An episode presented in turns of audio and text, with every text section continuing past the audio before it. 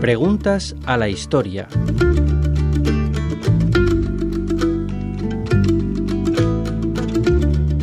¿Cómo era la limpieza y el cuidado de las calles de la antigua Roma?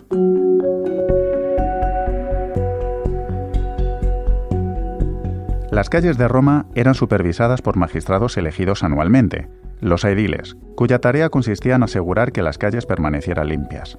Según Suetonio, el futuro emperador Vespasiano falló en su deber cuando desempeñó ese cargo y fue condenado por la Guardia Pretoriana llenando los pliegues de su toga con barro y humillándolo delante de la gente y del emperador.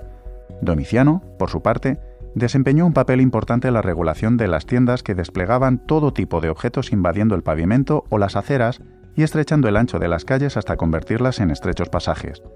La ley romana era bastante explícita, quien tuviera una propiedad adyacente a la calle era responsable de su mantenimiento, y existían magistrados locales que se ocupaban de asegurar el cumplimiento de este requerimiento.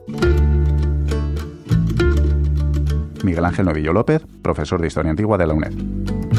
Radio 5 Todo Noticias.